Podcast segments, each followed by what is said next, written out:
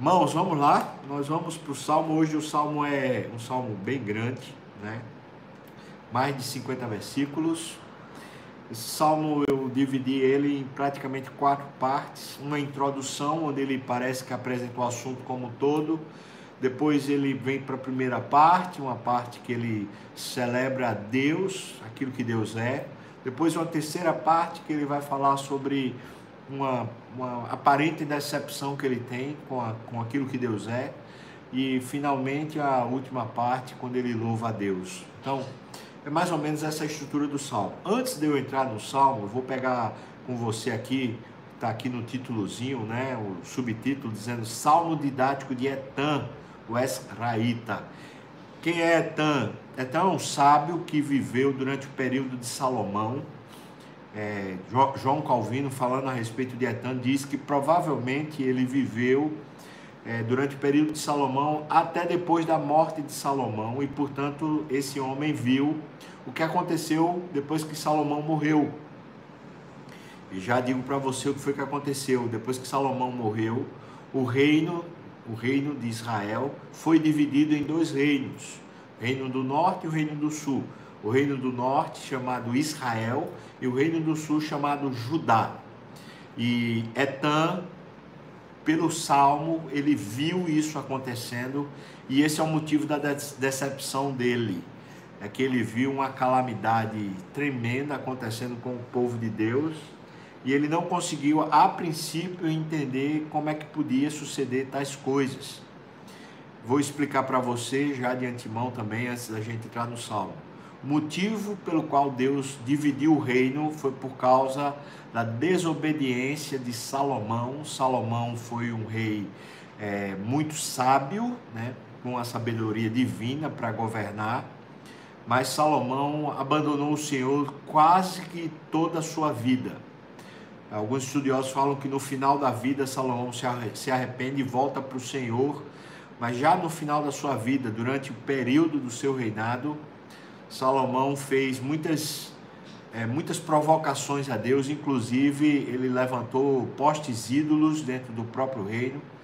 Ele fez muito mal à nação de Israel nesse sentido, porque ele introduziu deuses e introduziu também mulheres, especialmente mulheres de outras nações que eram eram princesas, não eram rainhas propriamente, mas eram como princesas dentro do, do reino. E essas mulheres influenciaram muito negativamente a nação como toda. Por quê? Porque elas vinham de outras culturas, com outros deuses, e esses deuses entraram na nação através da influência dessas princesas. E isso foi terrível, não só aos olhos de Deus, a própria nação foi terrível. Então, é, o, a consequência disso foi que o reino do norte, Israel, é, se constituiu lá, nessa divisão que aconteceu, se constituiu lá um reino, praticamente um reino pagão, né? Eles resolveram criar dois, dois templos lá para adorarem a Deus, mas na verdade esses templos eram templos pagãos, enquanto que o reino de Judá ficou com o templo em Jerusalém, que tinha sido feito por Salomão, e esse templo então continuou adorando a Deus, mas Judá também teve, teve vários reis que não temeram ao Senhor. E é por isso que Deus vai lá e manda profetas. Ele manda profetas para o reino do, do norte e o reino do sul, justamente para divertir os reis que estão perdendo né, a vida com Deus, estão abandonando a Deus, e estão também a, a divertir a nação para que voltem para Deus. Então o salmo é um salmo escrito a partir dessa decepção como é que Deus pôde deixar a nação se dividir? Como é que Deus pôde deixar que o reino do norte, lá de Israel, fosse reinado por gente que não conhecia Salomão nem Davi? Vamos lá para a estrutura do salmo e aí a gente vai entender. Vamos lá. Versículos de 1 a 4, esse, essa introdução fala: Cantarei para sempre as tuas misericórdias, ó Senhor. Os meus lábios proclamarão a todas as gerações a tua fidelidade ele está se comprometendo, antes dele falar da decepção, ele já se compromete. Ele diz: É isso, eu vou falar bem do Senhor, não importa. Né? Pois disse eu: A benignidade está fundada para sempre. Veja as raízes pelas quais ele está dizendo: Eu não compreendo o jeito de Deus agir, mas eu vou louvá-lo. Veja as raízes. A benignidade está fundada para sempre. A tua fidelidade, tu a confirmarás nos céus, dizendo: Fiz aliança com meu escolhido e jurei a Davi, meu servo. Para sempre estabelecerei a tua posteridade e firmarei o teu trono de geração em geração. Esse é o ponto. O que Etan está dizendo é: o Senhor firmou uma aliança com Davi de que o reino de Davi seria eterno. E agora o reino foi dividido. Então não estou entendendo isso, mas porque, veja, porque o Senhor é fiel, porque o Senhor é benigno, porque o Senhor faz aliança e não não não prevarica, né? não, não, não mente. Então eu vou continuar cantando, cantando ao Senhor, falando bem do Senhor. Você entendeu? Ele está dizendo, baseado no caráter do Senhor, eu vou continuar louvando, mas agora eu não estou entendendo porque o Senhor agiu desse jeito. Isso é maturidade espiritual. É quando a gente entende assim, olha, eu sei quem ele é, eu posso não estar tá entendendo o que ele está fazendo, mas eu sei quem ele é. E eu acho que quando a gente é maduro espiritualmente, a gente faz assim também, não só com Deus, faz assim também com as pessoas. A gente olha para as pessoas e fala: Olha, eu sei quem você é. Eu não sei por que você está fazendo o que você está fazendo, mas eu sei quem você é. É assim um casamento de 20 anos, de 40 anos, né? Você sabe quem é o cônjuge. Você pode dizer: Olha, não sei porque você está agindo assim, mas eu conheço você. A nossa relação com Deus é baseado nesse conhecimento, né? Eu conheço o Senhor. O Senhor foi quem me ajudou lá atrás. O Senhor foi quem me abençoou. O Senhor foi quem foi fiel a mim. O Senhor constantemente continua me abençoando. Mas agora, esse momento que eu estou vivendo, eu não estou entendendo o que o Senhor está fazendo. Mas eu vou me comprometer que eu vou continuar louvando ao Senhor. Etan já está dizendo isso. Isso é sabedoria. Isso é temer ao Senhor. Então, no versículo 5 até o versículo 14, vem a segunda parte. Veja o que ele diz. Celebram os céus as tuas maravilhas, ó Senhor, e na Assembleia dos Santos a tua fidelidade. A Assembleia dos Santos é, com, é o ajuntamento da igreja, né? Então, pois quem nos céus é comparável ao Senhor? Entre os seres celestiais, quem é semelhante ao Senhor? Veja os motivos pelos quais ele está dizendo que há uma celebração. Deus é sobremodo tremendo na Assembleia dos Santos é, e temível sobre todos os que o rodeiam. Ó Senhor Deus dos exércitos, quem é poderoso como tu és, Senhor? Com a tua fidelidade ao redor de ti. São as qualidades inerentes a Deus, é o caráter de Deus. Veja, continua, versículo 9. Dominas a fúria do mar, quando as suas ondas se levantam, tu as amainas, diminui elas, né? O fulgor delas, o versículo 10. Calcaste a Raabe.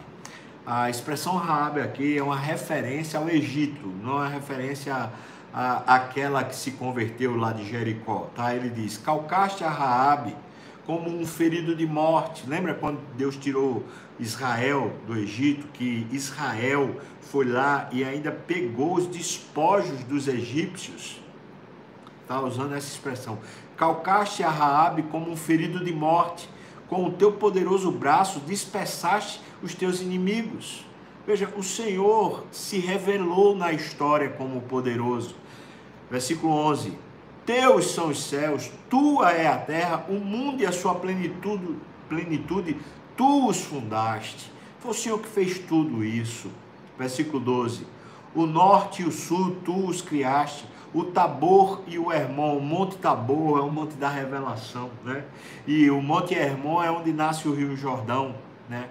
Ele está falando de duas, aqui seria norte e sul, leste e oeste, é mais ou menos isso que ele está falando.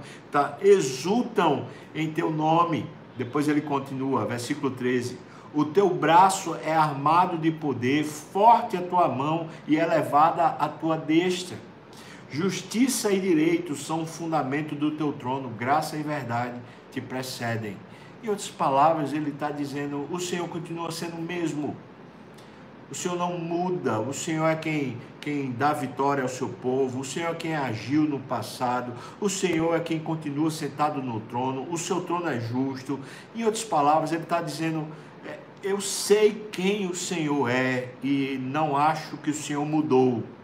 E é por isso que eu continuo louvando, é por isso que é tremenda quando, tremendo quando o teu povo celebra o teu nome. O Senhor continua merecendo todo louvor e honra. Irmãos, aqui eu quero fazer uma aplicação. É, é muito importante que a gente, é, em algum momento da nossa jornada, a gente pare de vacilar ou de oscilar tanto na nossa vida com Deus quando a gente finalmente chega a um ponto que a gente reconhece essa estrutura ou esse caráter de Deus, está na hora da gente dizer: posso não compreender, posso até não aceitar o que o Senhor está fazendo, mas eu me comprometo com aquilo que o Senhor é. Sabe por que isso é importante? Porque isso é o fundamento da nossa fé. É isso que deixa a gente ter estabilidade emocional. Sem essa estabilidade emocional, a gente vai ficar para lá e para cá, para lá e para cá, a, a mercê no ritmo das circunstâncias. Versículo 15 em, até o versículo 37 vem a terceira parte. E aqui na terceira parte, ele está falando da aliança de Deus com o povo. E veja o que ele diz: Bem-aventurado o povo que conhece os vivas de júbilo, que anda, ó Senhor, na luz da tua presença.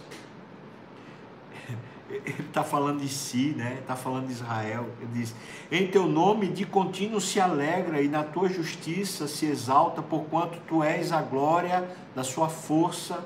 No teu favor avulta o nosso poder.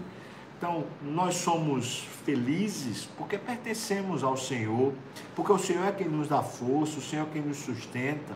Versículo 18: Pois ao Senhor pertence o nosso escudo, ou seja, nossa proteção, e ao Santo de Israel, o nosso Rei.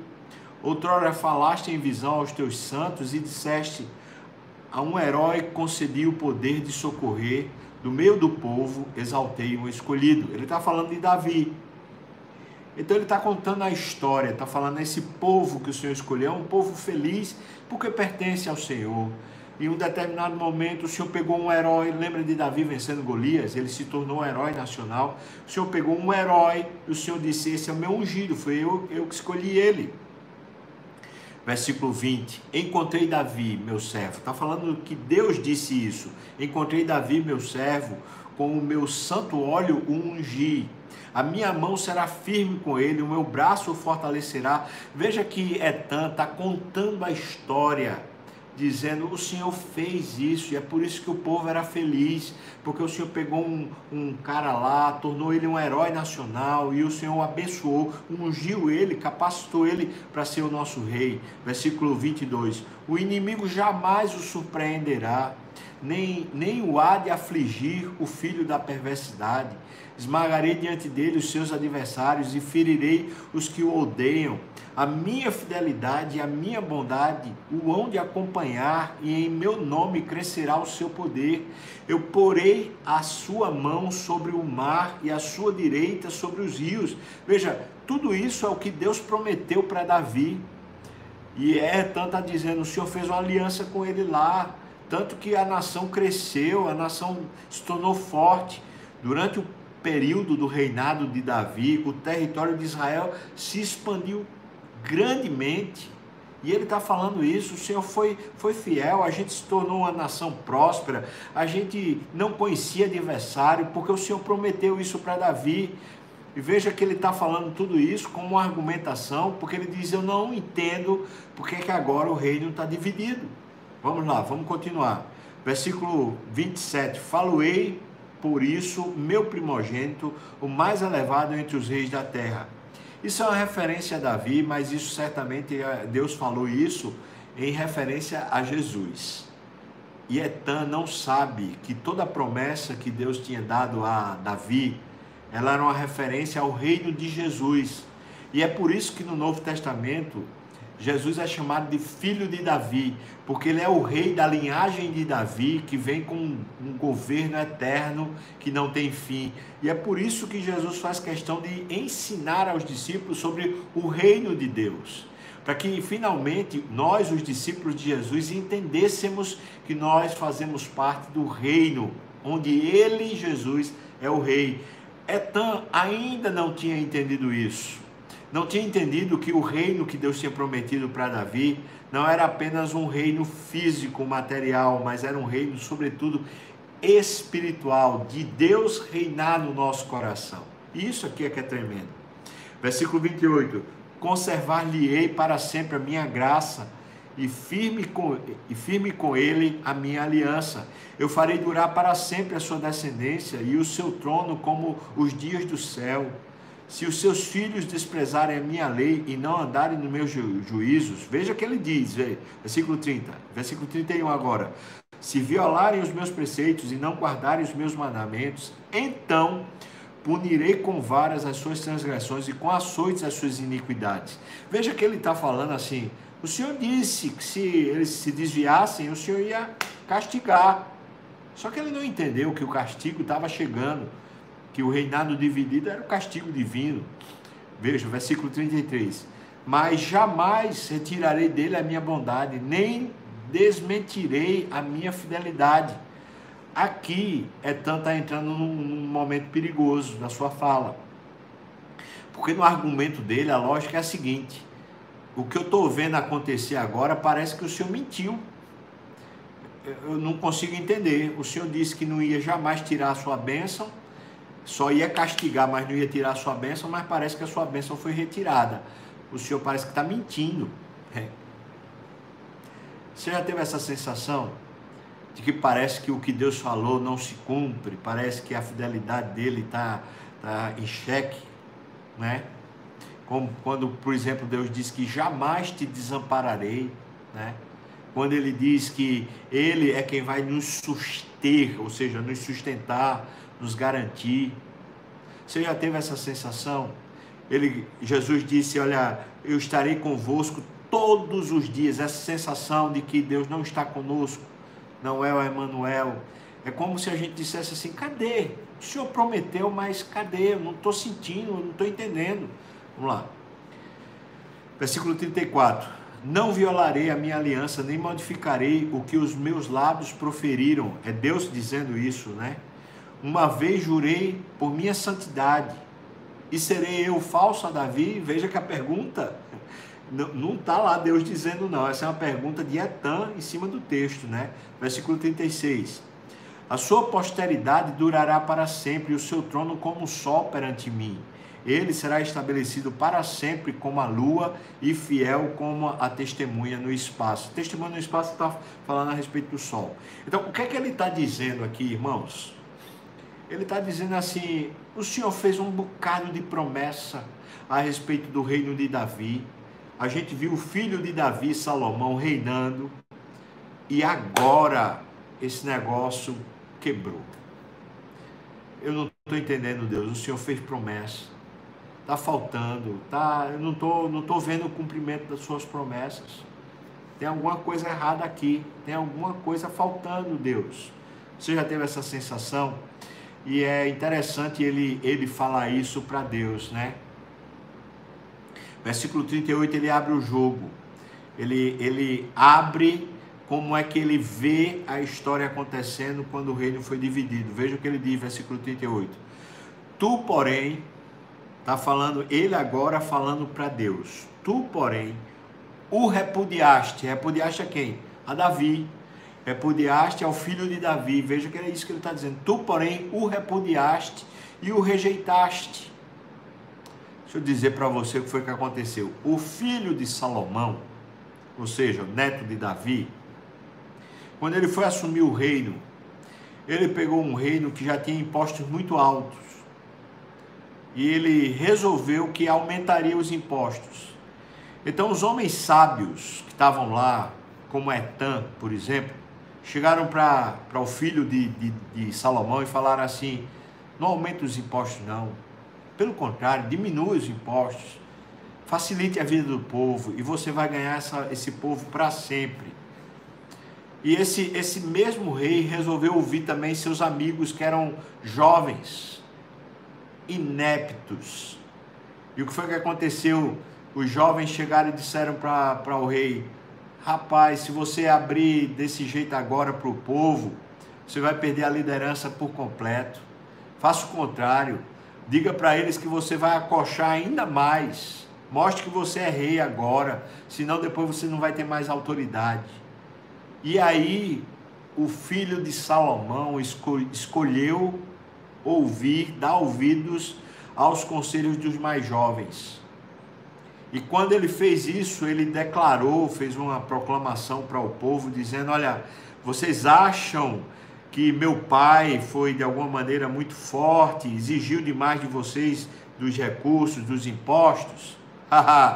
pois eu vou dizer para você que meu dedo mínimo é da largura das costas do meu pai.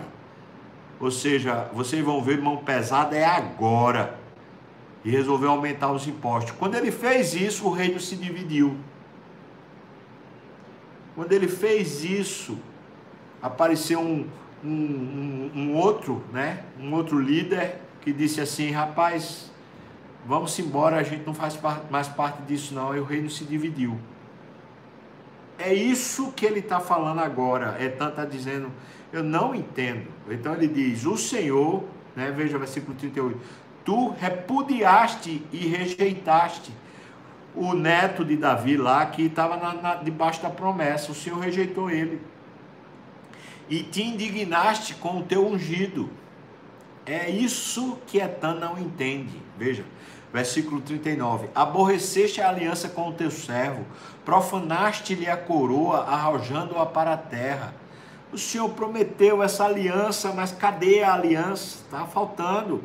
E veja que é interessante ele, ele dizer para Deus, quando ele está dizendo essas palavras, irmãos, é bom que a gente entenda, sabe o que é que ele está dizendo para Deus?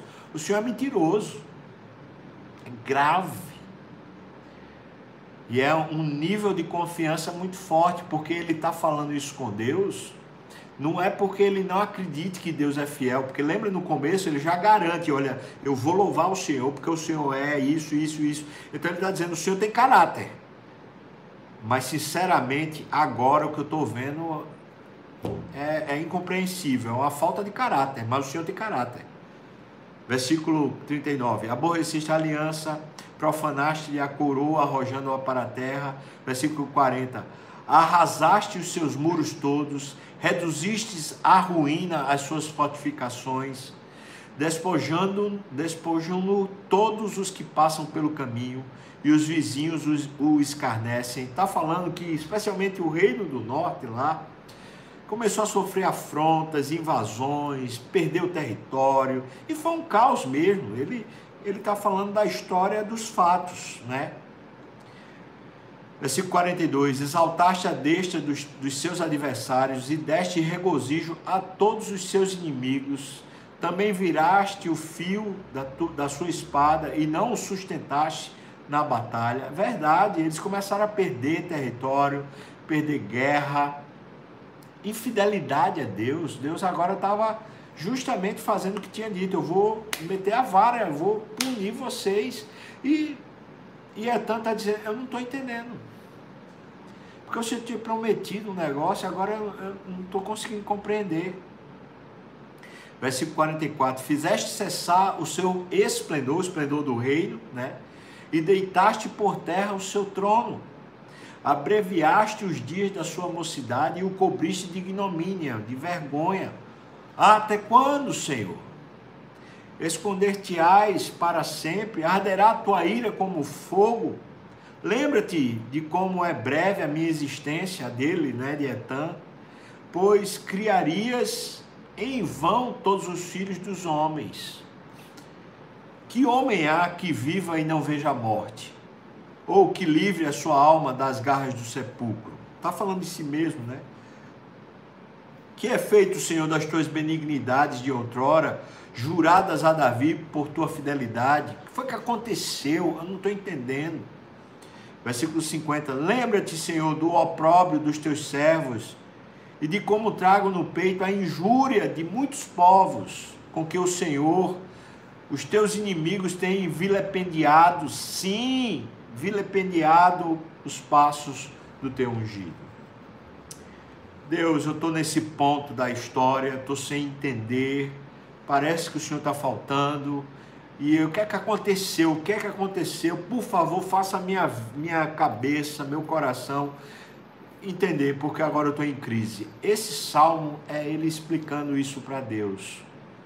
Sabe, irmãos, muita gente entra em crise justamente por isso, porque fala assim: eu não entendo o que é que está acontecendo comigo. O Senhor disse que ia ser fiel, ia me abençoar, ia me papapá. Mas muitas vezes a disciplina de Deus, ela não é entendida, ela não é recebida, ela não é aceita. Né?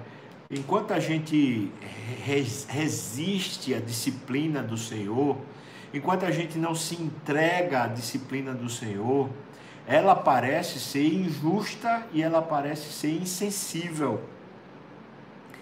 E eu falo para você que parece que no mundo que a gente vive, esse mundo onde, onde o amor não é entendido como sendo também disciplina, como sendo também é, ensino, correção, esse, esse amor que é dito pelo mundo hoje é um amor que é é um amor que deixa a pessoa cometer erros e se desgraçar nos próprios erros. Esse amor que não entende a correção é um amor que não entende o amor de Deus. Que não entende que Deus, por ser justo, muitas vezes vai ter que nos corrigir. O versículo 52 é como se ele estivesse voltando a alma aquilo que ele prometeu lá no começo. Bendito seja o Senhor para sempre. Amém, amém. Eu vou, ele está dizendo assim: eu vou ficar nisso. Eu não estou entendendo, mas eu vou crer que o Senhor merece é, é louvor e merece exaltação. Irmão, quando a gente está passando pela crise, essa é a atitude que a gente tem que tomar: é dizer, eu vou crer, eu vou continuar simplesmente crendo. É isso que Deus vai fazer comigo agora e eu vou só continuar crendo, bem dizendo, daqui a pouco passa e paz. Daqui a pouco, paz.